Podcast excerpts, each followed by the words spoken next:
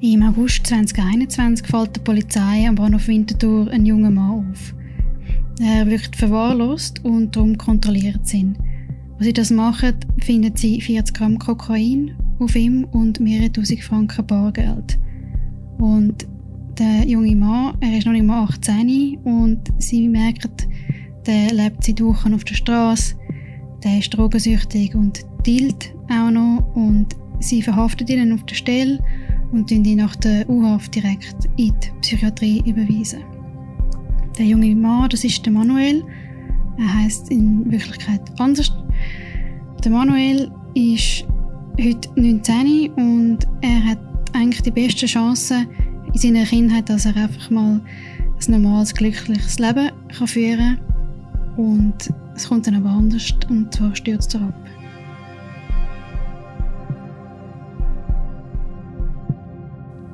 Bei «Apropos» ein junger Mann bringt sein Umfeld an Grenzen.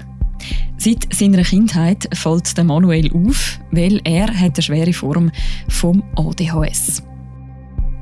Die Schule und auch die Behörden sind mit dem jungen Mann überfordert und auch seine Mutter kommt an ihre Grenzen.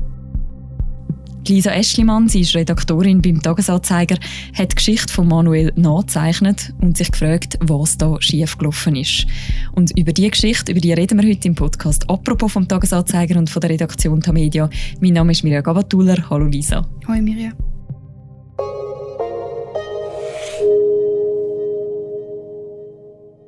Lisa, die Geschichte startet in den Nullerjahren im Wieland von Winterthur. Dort wächst nämlich der Manuel auf. Wie muss man sich die Kindheit vorstellen? Ja, sehr normal, bis idyllisch kann man eigentlich sagen. Also er wächst auf dem Land auf, in einem schönen Haus. Die Familie ist gut verankert. Er hat zwei größere Schwestern. Er kann viel in der Natur sein, er kann viel raus spielen. Genau, ähm, das hat mir alles seine Mutter erzählt. So weit tönt das ja nach einer recht unspektakulären Kindheit, so ein bisschen auf dem Land. Und dann kommt der Manuel irgendwann in die Schule. Was passiert dann?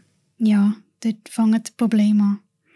Und das passiert ziemlich schnell. Er fällt auf, er nervt. Ähm, seine Mutter sagt es so, er hat einen immensen Gerechtigkeitssinn und er kann einfach nicht aufs Maul hocken, wenn ihm etwas nicht passt.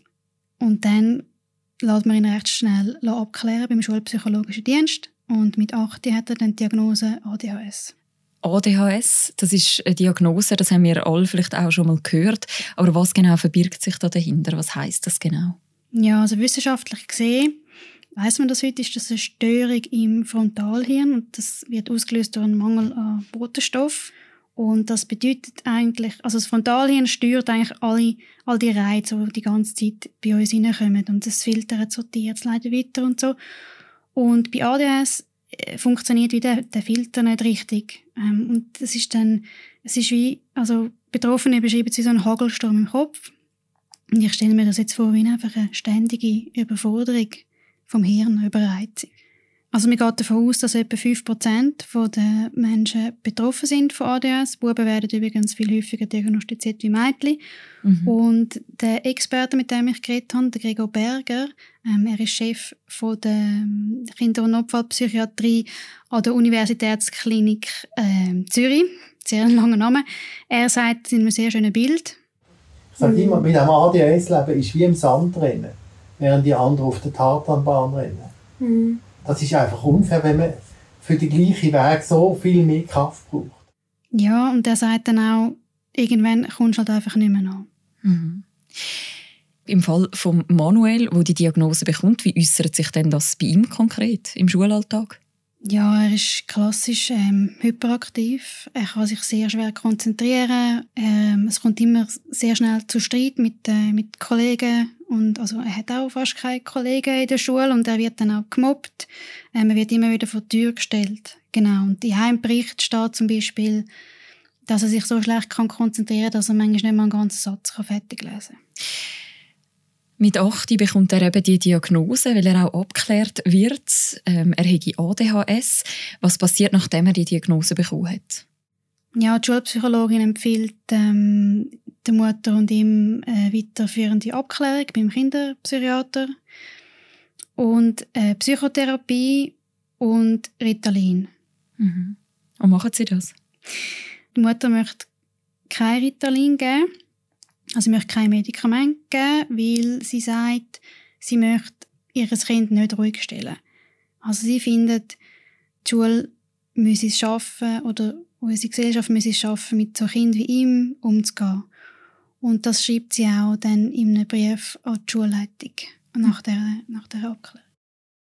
Und sie findet eben, sie vertritt die Haltung, dass das System sich muss ändern und nicht das Kind. Und das ist äh, weit verbreitete Haltung vor allem in den Nullerjahren. Wenn man kurz zurückgehen dort, dort hat es eine sehr grosse und eine sehr kontroverse Diskussion gegeben über ADHS und insbesondere auch über Ritalin. Also es hat dann die Gruppe gegeben, die gesagt hat, ja, ihr wollt einfach da mit Appelfili ruhig stellen, das ist so ein Symptom von der Leistungsgesellschaft und ähm, das ist dann die Rede von diesen Ritalin-Zombies, diesen Kindern und äh, die Zeitung hat dann sogar gesagt, ja, Novartis hat da eine Schülerkrankheit erfunden. Also mhm. es war ziemlich kässig. Genau, und aus, aus dieser Position kommt das ein bisschen. Ist die Kritik an Ritalin auch ein Stück weit begründet gewesen? Ja, also was es geht in den Nullerjahren, es ist massiv angestiegen, der Konsum von Ritalin. Und dann ist man natürlich plötzlich skeptisch geworden. Und ja, und das hat man dann auch im Nachhinein herausgefunden, ähm, es ist zu schnell verschrieben worden und auch in Ansicht von der Nebenwirkungen, die es kann haben. Also die Nebenwirkungen, die können zum Beispiel sein äh, Appetitlosigkeit, aber auch Wachstumsstörungen und bis hin zu diesen Charakterveränderungen, also eben die, die, der Ritalin-Zombie. Und ich muss da vielleicht auch sagen, ADHS, das ist halt, also wie bei jeder psychischen Erkrankung, das ist, das ist halt kein Beinbruch, oder? Das sieht man nicht auf dem Röntgenbild, ah ja, Spochen, gut, wir gipsen und so. Das ist mhm. ein Spektrum. Das ist immer in einer, in einer Grauzone und also wenn, wenn ist man krank oder wenn ist man noch gesund, das ist immer auch eine Definitionssache, auch gesellschaftlich bedingt. Was auch heute noch ist, die Diagnose ist schwierig. Die Diagnose, die, die muss man sorgfältig machen. Also ein Arzt hat mir erzählt, der ist ein spezialisierter Kinderarzt für ADHS, der hat 10 bis 15 Stunden Aufwand für so eine Diagnose und die geht über Monate hinweg und dann tut man halt auch alles einbeziehen. Und es kommt halt, und der hat dann auch gesagt, es kommt immer noch vor, dass dann ähm, die Eltern beim Hausarzt sind und dann haben sie zehn Minuten Gespräche und nachher laufen sie mit einer Schachtel Ritalin raus mit, oder einem anderen Medikament. Mhm. Und von dort her, die ist sicher übertrieben gewesen, die Kritik, aber nicht ganz unbegründet. Mhm. Dass man trotzdem so oft die Fälle von ADHS Ritalin verschreibt, das hat ja auch seine Gründe. Was haben dir jetzt zum Beispiel Experten dazu gesagt, wieso Ritalin bei ADHS so gut wirkt? Also wissenschaftlich gesehen tut halt Ritalin also der alle äh, Stimulantien übrigens, Ritalin ist einfach der Markenname, ja, tut den Mangel an diesen Botenstoffen im Frontalhirn, wenn wir jetzt einmal zurückgehen, wie eigentlich bei ADS äh, anders ist im Hirn, tut den aufheben und dann kann wie das Hirn wieder normal funktionieren. Und bei einer leichten Form von ADHS kann man sich eigentlich arrangieren, hat zum Beispiel der Herr Berger gesagt. Also man kann schauen, dass man viel Pause hat, dass man Sport macht, gesund isst. Bei einer schweren Form aber das hat der Manuel. Und das sagen die meisten Fachpersonen, sind Medikamente ein notwendiger Teil von der Therapie. Bei einer schweren Form von einem ADHS wird es ohne Medikamente gehen. Sie können es vergleichen mit Kurzsichtigkeit vom Auge. Mhm. Mhm. Wenn Sie leicht kurzsichtig sind, können Sie ohne Brille alles Sie können Velo fahren, Sie können in die Schuhe gehen. Aber Sie müssen halt zuvorderst vorne sitzen, dass Sie die Tafel sehen. Verstehen Sie? Und Sie müssen mhm. beim Velofahren halt wirklich aufpassen, dass Sie Sie müssen wach sein, sie können mhm. nicht einfach so darauf vertrauen, dass sie alles rechtzeitig sehen. Und das ist sehr ähnlich wie im ADHS. Oder? In einer leichten Form kann man, wenn man das Leben sich richtig einrichtet, durchaus das Leben kommen. Mhm. Aber bei einer schweren, wenn sie schwer kurzsichtig sind, wenn ich meine Brille abziehe, wenn sie nicht, dass ich Auto fahre. Das mhm. kann ich Ihnen garantieren. Dann bin ich eine Gefahr für die Umwelt und für mhm. mich selber. Mhm. Und das ist beim ADS sehr ähnlich. Und der Herr Berger sagt auch, also ihm sind die Aussagen von der Mutter von Manuel, äh, die, die gehört er, oder? Das System muss sich ändern und nicht das Kind. Und er sagt dann, also er hat mir dann gesagt im Gespräch, ja, aber 95 Prozent der Leute äh, kommen mit dem System zurecht. Und gleichzeitig, und das findet er sehr schade, ist Ritalin ähm, sehr ein effektives, auch ein gut erforschtes Medikament, das viel Leid kann reduzieren kann ähm, wenn es richtig eingesetzt ist. Aber es ist nicht die Lösung von allen Problemen. Verstehen mhm. Sie es? Mhm. So muss man das auch nicht sehen. Im Fall von Manuel ist es auf jeden Fall so, dass man vorerst auf die Behandlung mit Ritalin verzichtet. Wie verläuft denn nachher seine Schulzeit weiter nach dieser Diagnose? Also wir verzichten auf Ritalin, aber wir machen, also sie gehen in die Ergotherapie, in die Psychotherapie, sie versuchen Kinesiologie und Neurofeedback. Seine Mutter schaut wirklich, dass er gesund ist, dass er viel Sport macht. Also sie haben schon, schon einen Plan, wie sie das machen. Ja, aber ähm, sie werden dann wirklich besser. Ähm, er nervt, er wird rausgestellt, er, er geht immer wieder zurück. Und bis dann eigentlich, also in der ersten Sek also die Berichte von der, vom schulpsychologischen Dienst, die werden eigentlich immer schlechter. Ähm, und die Form wird dann immer, immer stärker, oder? Und dann sagt man dann in der ersten Sek, ja, das geht nicht mehr. Es braucht stärkere Massnahmen. Und wir entscheiden ihn, in eine Sonderschule zu schicken. Mhm. Er kommt in eine Sonderschule. Geht es ihm dann da besser? Ja. Also er geht dann in eine Schule, wo vier Kinder auf eine Lehrperson kommen.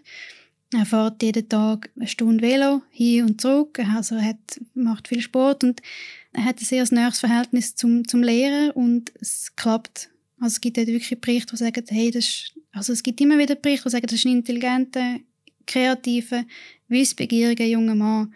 Und dort geht es ihm recht gut für mehrere Monate und er kann dann auch abschliessen ähm, die dritte Sek, wenn auch nicht auf dem Niveau von jetzt normalen Drittsekschülern. Mhm. Also das klingt eigentlich noch trotz allem, trotz allen Hürden nach einem Erfolg. Ja, und die Erfolg gibt es auch immer wieder. Aber mhm. zuerst kommt eben der Absturz. Mhm.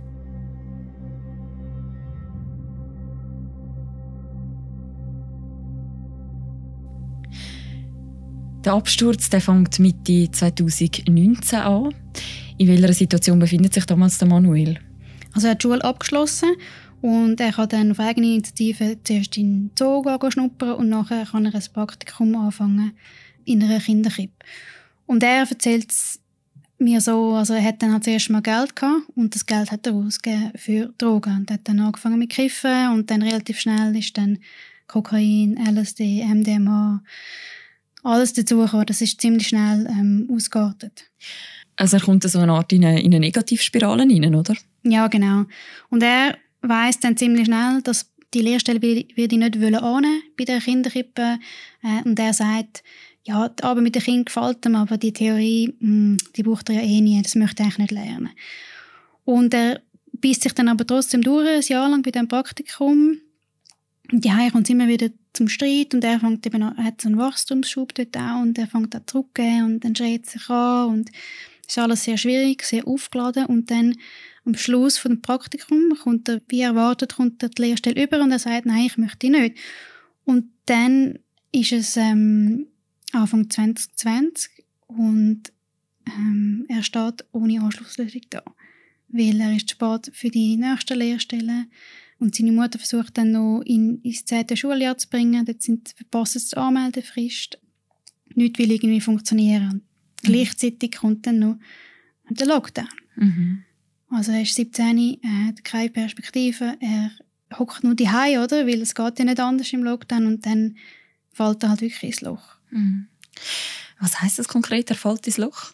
Ja, er war einfach nur noch die und hat ähm, geraucht und gekifft und nebenbei ähm, weiterteilt, genau. Also äh, es gibt dann immer wieder so kleine Lichtblicke, dass er dann doch sich kann vorstellen für eine Lehrstelle und einmal sieht es recht gut aus, wo, wo er sich auch wie vorher, das ist ein Sportartikelgeschäft, und dann ist so das Rennen zwischen ihm und einer Frau. Und sie haben dann so erzählt, ja, sie haben dann die Frau genommen, nicht weil sie besser ist, sondern weil sie eine Frau ist. Und dort ist wie glaube dann einfach der, der Laden runter. Mhm. Und ähm, dann hat er wieder die ganze Hoffnung verloren und kurz darauf ähm, zieht er aus und lebt auf der Straße.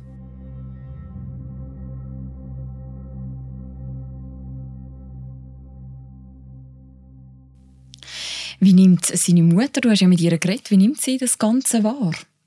Ja, das ist für sie extrem belastend, also auf mehreren Ebenen, weil also das merkt man halt auch. Sie sorgt sich um ihren Sohn und sie versucht irgendwie immer, immer das Beste für ihn anzubringen und muss ihm halt dann auch äh, ständig nachrennen, oder? Und dann kommen die, die Bussen, kommen, dann kommt irgendwann mal das Verfahren von der Jugendanwaltschaft, ähm, dann irgendwelche IV-Berichte und dann irgendwie kommt eine Krebsgefährdungsmeldung und ja, also sie ist alleinerziehend, arbeitstätig, hat noch zwei, zwei andere Kinder und ja, hat ein Kind, wo, wo, wo sie merkt, das entgleitet mir.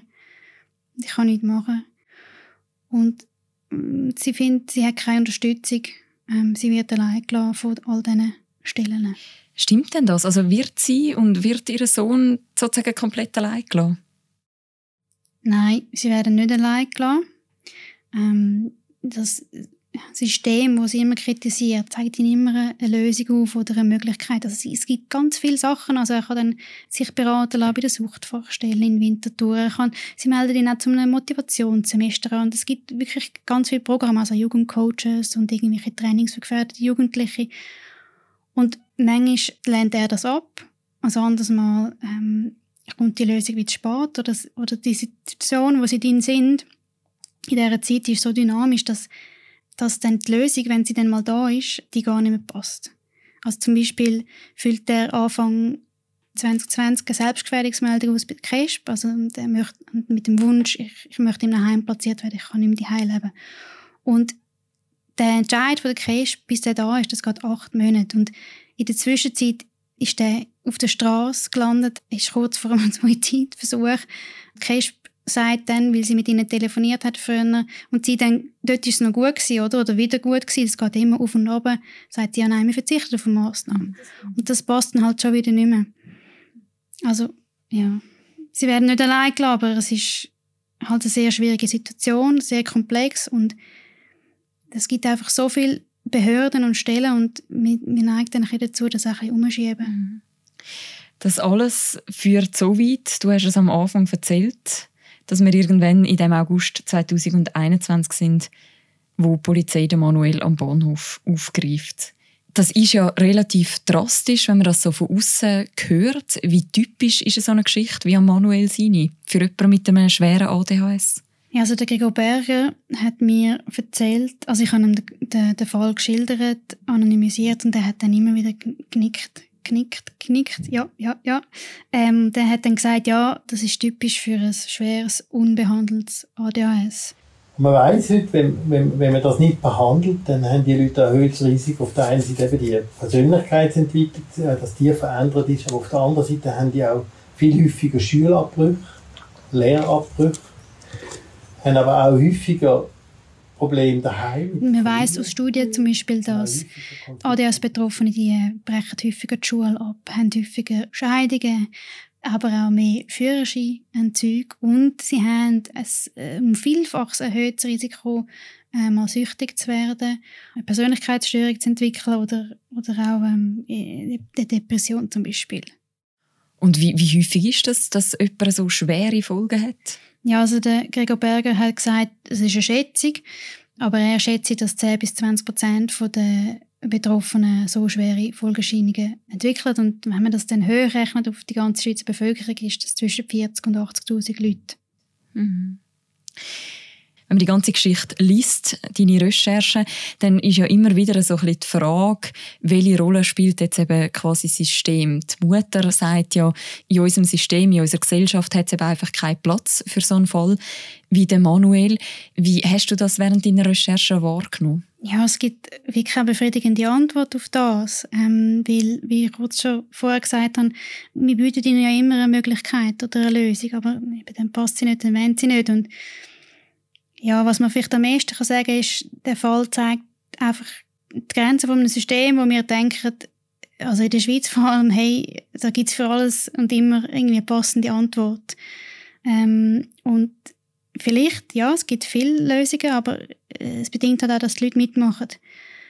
Und also man sieht, es zeigt einerseits die Überforderung der Behörden mit, mit so einem Bub, ähm, weil es sind ganz viele Stellen sind dann irgendwie involviert, aber niemand fühlt sich richtig jetzt äh, verantwortlich. Und jeder macht zwar ihren Teil, wo sie müssen, und dann machen sie nach best, bestem Wissen und Gewissen, aber es, es klappt dann gleich nicht um Mutter gleichzeitig. Das muss man sich mal vorstellen. Die ist, die ist alleinerziehend und berufstätig und die kämpft sich, also ich, ich habe, ich habe den Ordner durch, durchgelesen. Ich denke, das ist wirklich heavy und die kämpft sich durch so Formular und so Anträge und das ist extrem zeitraubend und das ist auch extrem kompliziert und irgendwann äh, findet man vielleicht auch, hey, ich mag nicht mehr, ähm, wieso hilft mir da niemand? Und Ja, und das zeigt einfach auch eben bei den Behörden, dass sie vielleicht einfach auch nicht wissen, wie sie die Mutter müssen erreichen und dann halt die nächste Stelle verweisen, vielleicht ein bisschen schnell und die Verantwortung abschieben. Und interessant ist, habe ich noch gefunden, eine Aussage von der Susanne Sparlinger. Sie schafft bei der ADHS-Organisation ELPOS. Das ist so eine große Organisation, wo ursprünglich ähm, ein Elternverein war für betroffene Eltern, also mit, mit Kindern, die ADHS haben. Und sie sagt, ADHS ist wie der Elefant im Raum. Und jede Stelle sagt einfach, ah, ich, ich habe jetzt das bei oder ich habe den Rüssel und ich, ich habe die Lösung. Aber dafür mhm. sehen sie nur einen Teil und wir müssen einfach den ganzen Elefant sehen. Und ich, ich finde das noch ein schönes, schönes Bild, weil ADHS ist wirklich, das muss man auf verschiedenen Ebenen anschauen, weil es betrifft halt einfach alle Bereiche, oder? Es betrifft Familie, es betrifft Schule, es betrifft Freizeit, es betrifft nachher irgendwie die Lehrstellensuche etc. etc. Und dort ähm, das sagt auch Susanne Sparlinger, hat sicher noch Potenzial.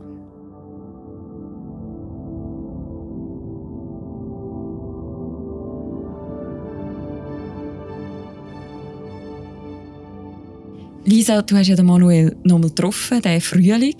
Wie geht es ihm heute? Ja, also als ich ihn getroffen habe, bin ich sehr überrascht gewesen. Also ich habe die ganze Akte gelesen und nicht gewusst, wer, wer kommt mir jetzt da entgegen, taucht er überhaupt auf und so. Aber ja, nein, er ist auftaucht mit breitem Grinsen, zwei Minuten vor der Zeit und hat mega offen erzählt und hat dann gesagt, ja, es geht, es geht ihm viel besser, er habe jetzt, also nimmt jetzt Abstand von den Drogen und er wüsste eigentlich, was er will. Also er möchte seine eigenen vier Wände, wo er einfach seine Ruhe hat und er möchte nachher eine Lehrstelle.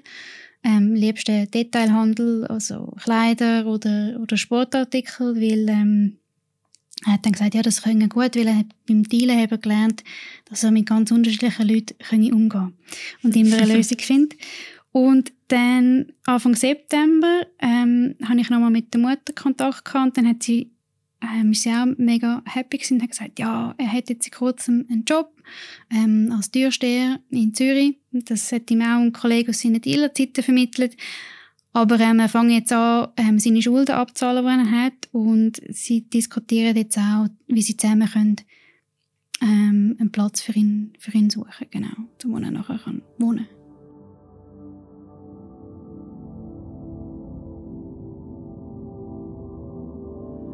Danke vielmals, Lisa, dass du heute die Geschichte erzählt hast bei uns.